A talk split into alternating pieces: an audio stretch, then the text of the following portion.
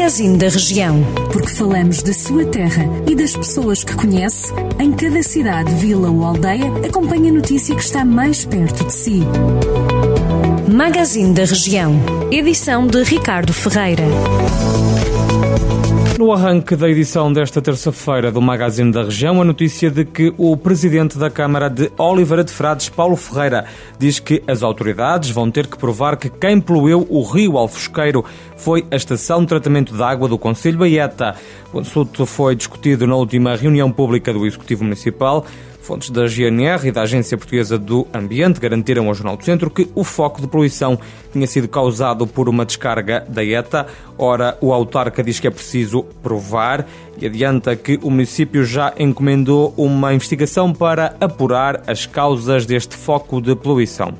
O presidente da Associação de História do Estado Novo, o general Vizela Cardoso, defende que a criação do Centro Interpretativo do Estado Novo vai projetar o Conselho de Santa Combadão a nível internacional, à margem de uma romagem ao cemitério do Vimieiro, em Santa Combadão, para assinalar os 50 anos da morte de Oliveira Salazar, Vizela Cardoso disse que é tempo de os habitantes locais se deixarem de complexos e de acolherem e também respeitarem a memória do antigo ditador, aproveitando a projeção do seu nome até em termos internacionais com o projeto do Centro Interpretativo e Museológico do Estado Novo.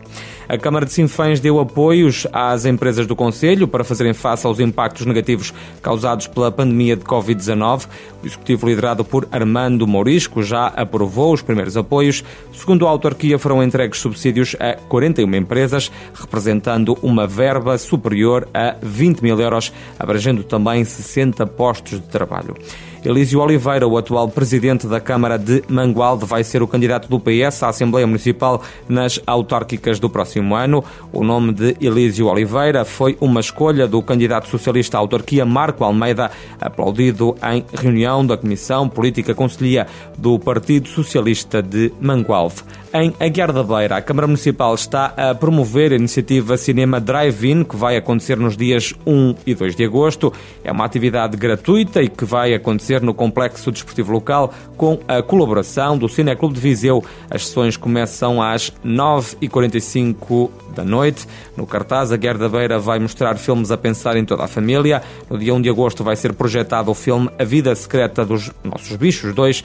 No dia seguinte, no dia 2, segue-se as aventuras de Dr. Dolittle.